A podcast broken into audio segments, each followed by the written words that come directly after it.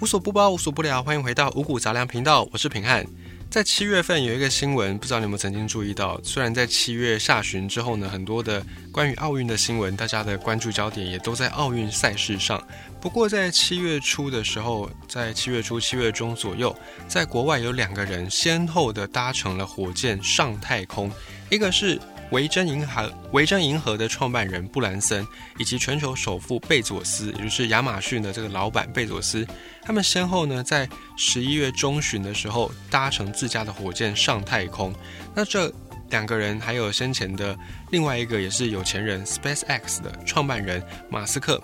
他们这三个人呢身价合计将近四千亿美元。那他们这三个人都是非常热衷在太空探险、太空探索事业上。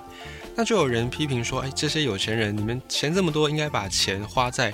济贫，就是救济贫穷的人身上，而不是为了满足自己的虚荣心，然后去太空，好像在玩乐一样。”可是呢，对于上太空的这两个人，布兰森以及贝佐斯，他们自己都觉得说，其实创立太空企业，他们的目的就是为了要造福社会。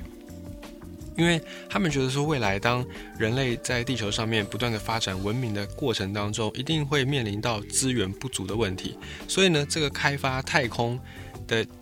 呃土地或者是资源，最后呢反而是对全人类有益的这样的一个事物。然后未来也可以让人人有机会上太空。现在很多呃不是有钱人，像我们这样平民百姓。不太去在意太空的问题，一方面就是因为上太空的成本太高了，尤其是载人上太空，那花的钱呢，已经是超出我们能够想象的这个天文数字。所以现在一般人对于太空没什么概念，其实就是因为它离我们太遥远了，不是一个很实际的想法。那像。贝佐斯或者是像布兰森，他们就是希望他们能够去开发这些太空公司、太空产业，然后让技术变得更加普及，未来人人有机会上太空。那这样的一个愿景，嗯，以目前来看，我们就不不做评论，说到底是。有效还是没效？但是呢，除此之外，其实我们过去在影视作品上，或者是在一些呃书本的创作上，我们经常能够看到类似的题材，就是星际旅行。我包含在卡通也有先前那个星际宝贝史迪奇，然后他也是在讲述一个星际的背景。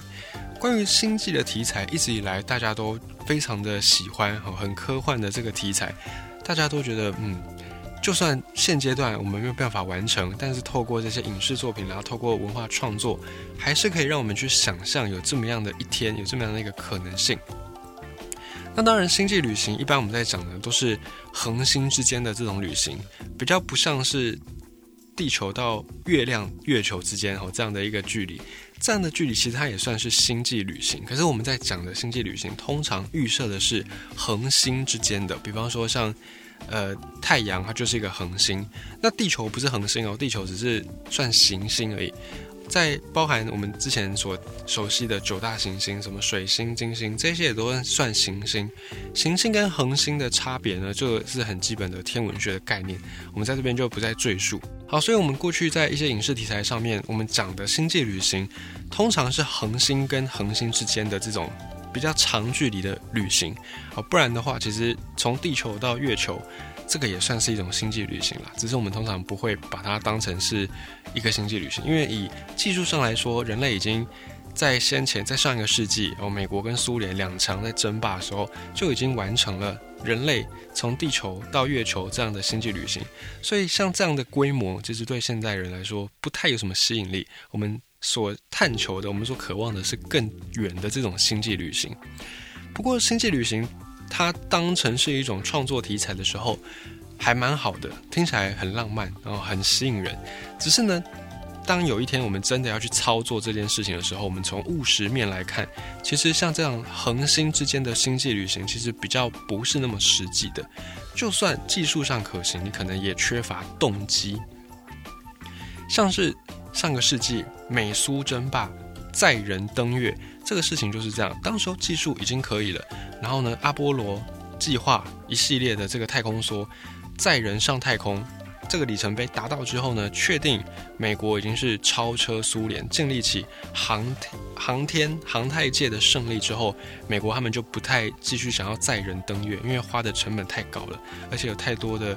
这种危险的因素。而且实际上获得的效益也没什么效益，所以到后来美国就放弃了这个载人登月的计划。美国官方啦，NASA 就太空总署，他们就不再做这个事情了。现在就比较转向一般民间的有钱人，他们才会热衷这个太空探险。所以呢，一开始你一定要先有一个动机。否则，你技术到了像美国这样已经有了技术，他们也不会做这个事情，因为你载人上去月球，然后呢没有然后了，就是无聊，无事可做，所以没有动机就不会有这样的一个动作。但你会说，有啊，我们有动机啊，地球现在不是人口膨胀吗？资源已经慢慢在枯竭，而且气候越来越极端了，我们不是要赶快走出去吗？走出太阳系，然后去更多的地方去找到新的星球来生存吗？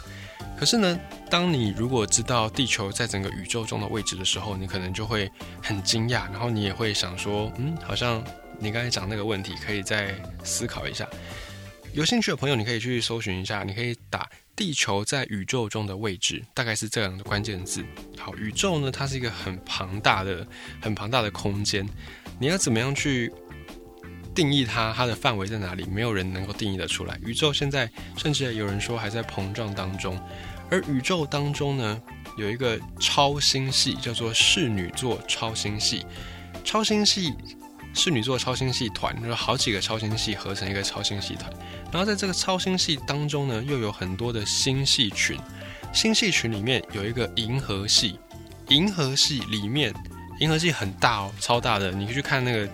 Google 图片，你去搜寻银河系，银河系它是一个很大的范围。银河系的其中，在快要到外围的部分，有一团，里面这个叫做太阳系。那太阳系跟其他的星系里，就是都还在毗邻而居。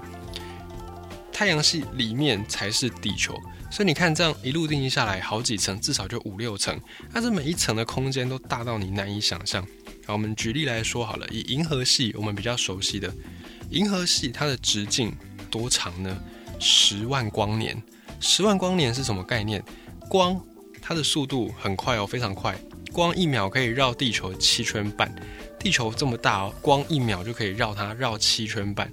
连光速度这么快的东西，它走银河系都要花十万年，就是光的速度要走十万年才能够走完的这么长的距离。其中的太阳系比较小一些，太阳系的直径大概四光年，那光的速度也要走上四年。一秒绕地球七圈半，你绕地球七圈半要花多久？哦，没有个十天半个月，应该也绕不完吧？你就算搭飞机一直在那边绕，绕个七圈半，你好多好歹也是要花半个月时间左右才有办法。那光它一秒就绕完的事情，它还要花四年。所以太阳系本身就已经超出我们能够想象的这个范围巨大，所以地球。之外，并不是就直接是宇宙了。地球之外是太阳系，太阳系之外呢，还有一个银河系。所以在太阳系，我们其实还有很多资源能够开发。我们不见得要转往其他的星系之间，在太阳系就只有一颗这个恒星太阳嘛。那所以我们在讲的星际旅行，就是离开太阳系到别的星系去。不过呢，这个离开别的。离开太阳系到别的星系去，可能不是那么实际，因为太阳系本身就还有很多很多的资源能够运用，像是行星，我们讲的九大行星，现在已经证明变八大行星。那这些行星之外呢，还有所谓的卫星，就是绕在行星旁边的比较小一点的行星。除了卫星之外，还有矮行星啦、小行星啦、彗星啦，一大堆天体都在太阳系当中。那这些天体呢，它们因为没有引力的关系，所以相对的，呃，应该说引力比较低，所以相对他们，你要移动到这些行星上、小行星上、天体上，你所需要的成本就少很多。我们从比较实际的数据来说好了，在太空当中，航太当中有一个专有名词叫做逃逸速度。这个逃逸速度呢，也就是说，当你的速度达到这个标准值的时候，你就可以逃离引力的拉扯，你就可以。飞向太空哦，白话一点讲就是这样子。在地球上，你的逃逸速度，就是你要逃离地球的引力的话呢，你的速度必须要每秒来到一万一千一百八十六公尺，也就是你在一秒钟的时间内，你的速度要能够让你往前一万多公尺，你才有办法逃离地球。你要这么大的能量，你才可以办法逃离地球的引力。不然你就是像一般我们在地球上，你往上跳，你跳多高，你都一定会掉下来，因为你的速度不可能达到这个每秒一万一千一百八十六公尺。好，地球的逃逸速度要达到每秒一万多公尺。那么在小行星的逃逸速度上呢？比方说有一颗叫做灶神星，如果你有在关心，如果你有在研究这个星座的朋友，你可能就会有听过灶神星。灶神星它的逃逸速度只需要每秒三百六十公尺，啊，地球是每秒一万一千多公尺。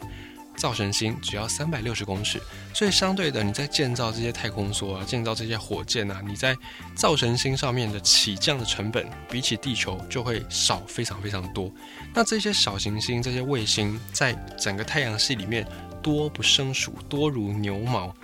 像在上一个世纪，美国太空总署 NASA 他们就有去规划所谓的太空城市。这个太空城市在呃，可能七零年代左右就已经有在做规划。你在网络上也可以找到一些太空城市的构想图。那像 NASA 他们的构想是在宇宙当中，你就放几个太空站。那太空站它的周围呢，打造一个环带哦，有点像土星环的那种环带。这个环带里面呢，就把它设计成像城市的样子，所以以后的城市在太空上可能是一个环形的城市。而这个你用听的，你可能不太明白，你就搜寻一下太空城市，你就可以找到这个图。它就很像是一个管子，啊，就一个圆环状的管子，然后在管子里面打造城市。那城市的样子就跟我们地球上的城市差不多，只是呢，它的那个状态是圆弧的，是圆管，就这样而已。好，那在太空。盖城市其实这个技术不是很难。哦，这太空站现在都已经很多了嘛，太空站已经在太空上面也非常非常多，所以在太空站你只要再花一些资源去打造这些城市，就种一些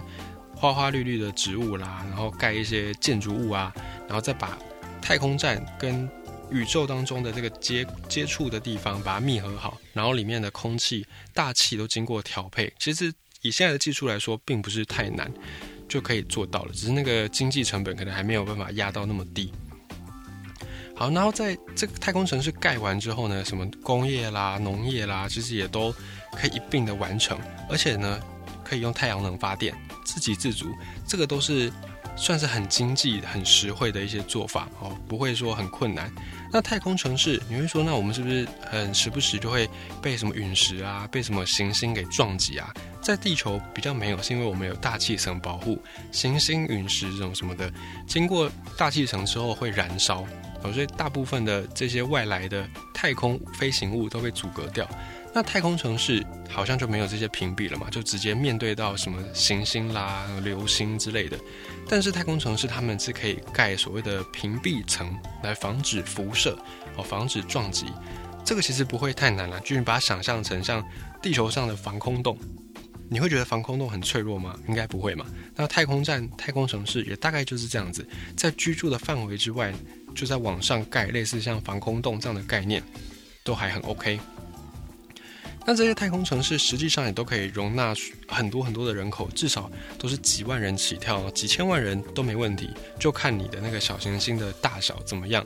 其实你就可以去决定你要盖出多少规模的城市。所以呢，像以前科幻小说啊，或者是一些科幻电影、科幻题材，我们经常看到的什么呃母星人口爆炸、资源枯竭，所以呢，我们动不动就必须要在恒星之间的这种星际旅行。其实不太实际，因为不用跑到恒星，我们在太阳系里面，我们就有很多的行星的资源能够运用。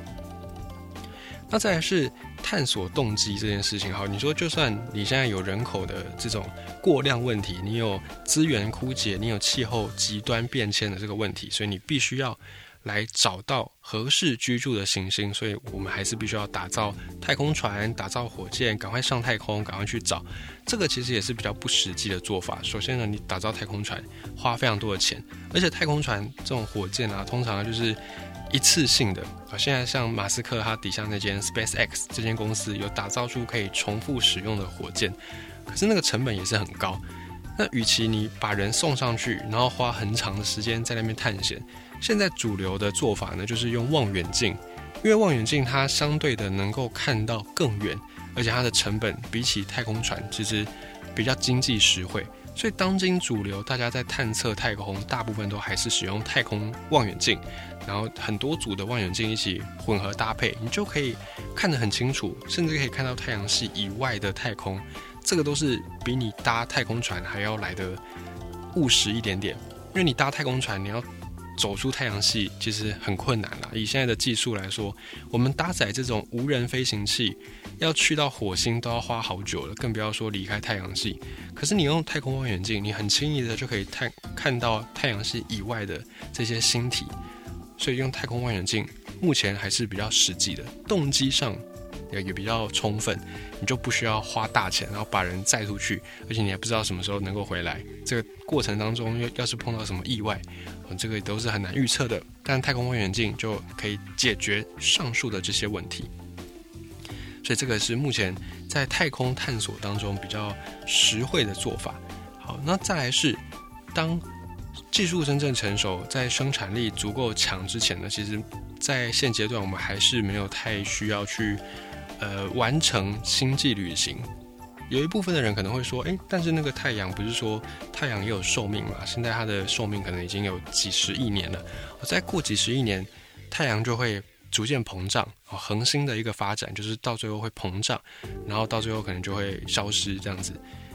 那太阳未来也会变成膨胀成红巨星，到时候它膨胀之后，离它比较近的水星可能就会被吞掉。然后火星可能也会很热，热的跟地狱一样。那地球那个时候大概也不适合住人了，反而离现在太阳比较远的，可能在土星、木星或者金星这个地方，因为现在离太阳比较远，所以很冷。那以后等到太阳膨胀，这些地方可能就反而变得比较适合住人，所以你也不用大老远跑到太阳系外，你只要退一点点，哦跑到土星、木星或者是金星，甚至冥王星，你可能都可以找到一个比较合适居住的星球。而且呢，讲实在的，你要等到太阳膨胀成红巨星，那个都不是这一两代人的事情，那个已经是几十亿年之后的事情。到那个之前，你还要先确保人类文明没有也没有断掉，还能够延续，这个可能也还蛮困难的。比起太阳变成红巨星，人类文明要存续到那个时候，可能还比较难一点，比较困难一些些。这个也是其中一个点。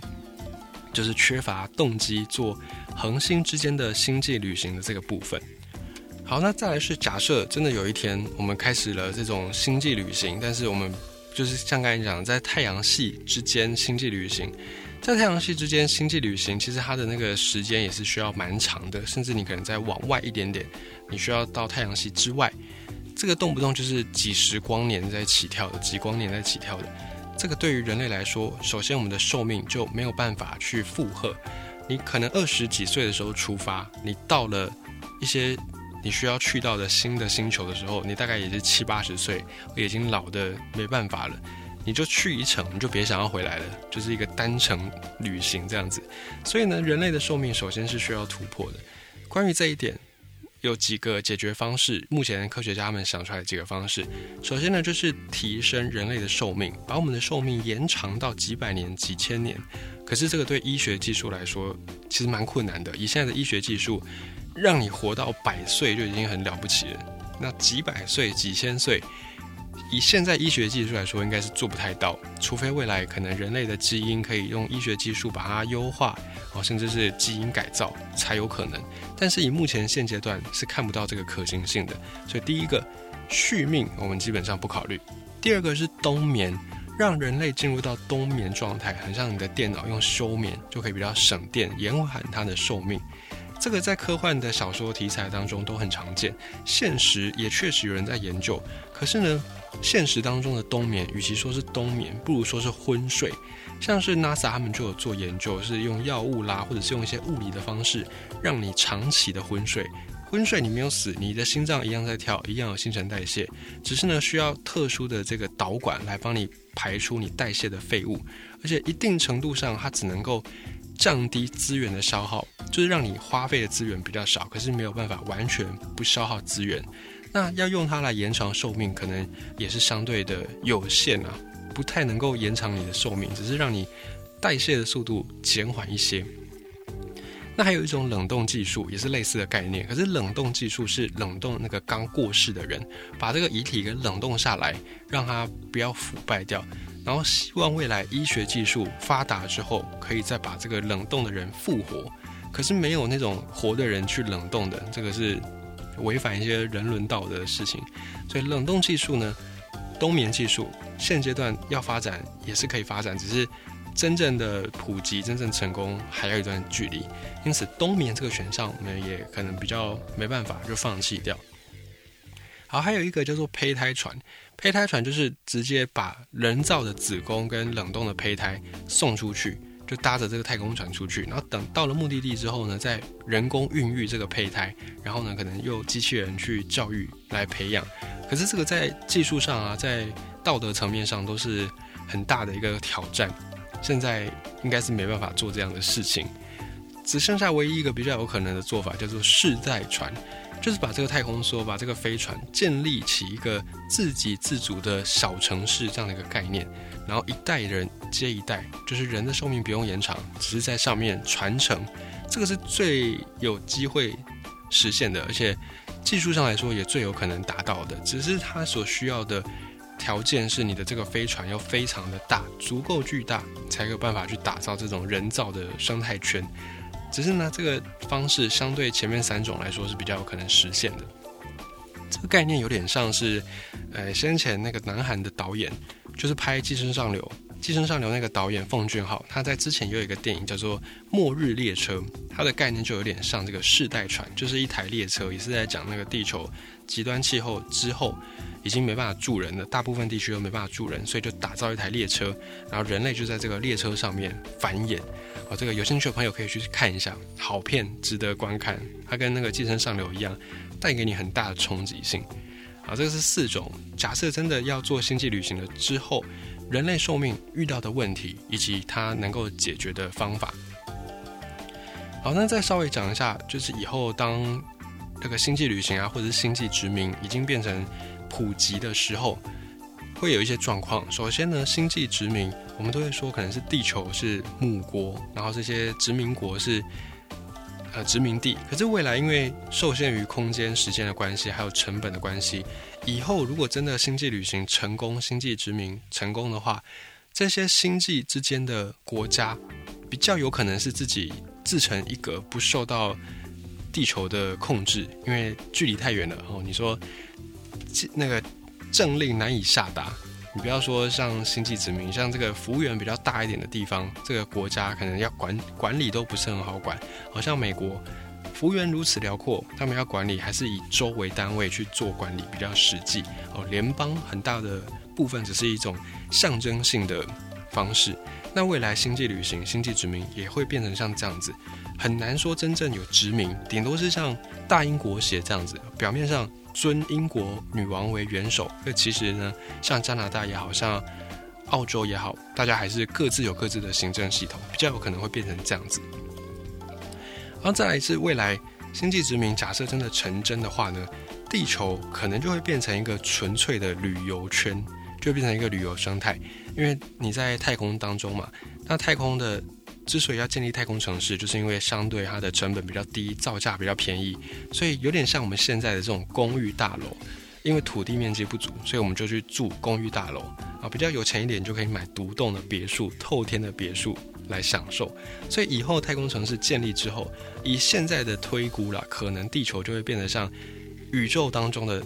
独栋别墅，然后太空站这些太空的居住空间就会变成像现在的公寓大楼一样。所以就会变成比较没有钱的人，可能就必须要去住太空，解决地球上的土地问题。那比较有钱的人就可以住在地球，享受这个天然的资源，然后天然的生态圈、旅游圈等等，可能会变成这样子的一个状态。然后在太空当中的生活呢，因为网络速度的关系，你就没有办法跟地球这边及时的联系，你可能就是必须要透过写 email 啦，或者是你要忍受很大的这种网络延迟那个。还有是太空城市建立之后，因为它空间有限，没有办法把所有的行业都搬上去，因此产品有限，资源有限，相对的你的娱乐可能就不会像你在地球这么样的丰富，因为要节省资源，在太空比较接近的这种生活模式，以现在的国家来比喻，可能比较类似像新加坡那样子，哦，执法非常的严明，然后呢，高度的纪律，高度的这种整洁，比较有点像新加坡的这种概念。然后可能也会应运而生出另外一种文化，呃，另外一种民族。这个也是以目前现阶段我们有的一些资源条件来去推估的。以后的太空城市可能并没有我们想象的这么样的梦幻，这么样的美好。反过来说，它可能带给你更多的是那种冰冷的感觉，或者是呃人人味很少的那种感觉。那在这边再延伸一下，你会说，那以后太空？文化太空时代来临之后呢，是不是大家的选择只剩下理工科这样的一条出路？好像人文学科就没有办法有出头天的机会，会不会这样呢？诶，其实倒不用这么悲观，因为呢，人类除了这种物质上的生活之外，其实精神层面也是非常重要的。要是把你关在一个什么娱乐都没有的房间，不用多久，你大概就会精神错乱、精神异常。所以你还是要。有一些精神上的这种活动，也因此人文学科以后还是有机会，尤其读艺术的这些朋友们以后还是大有可为。还有再来是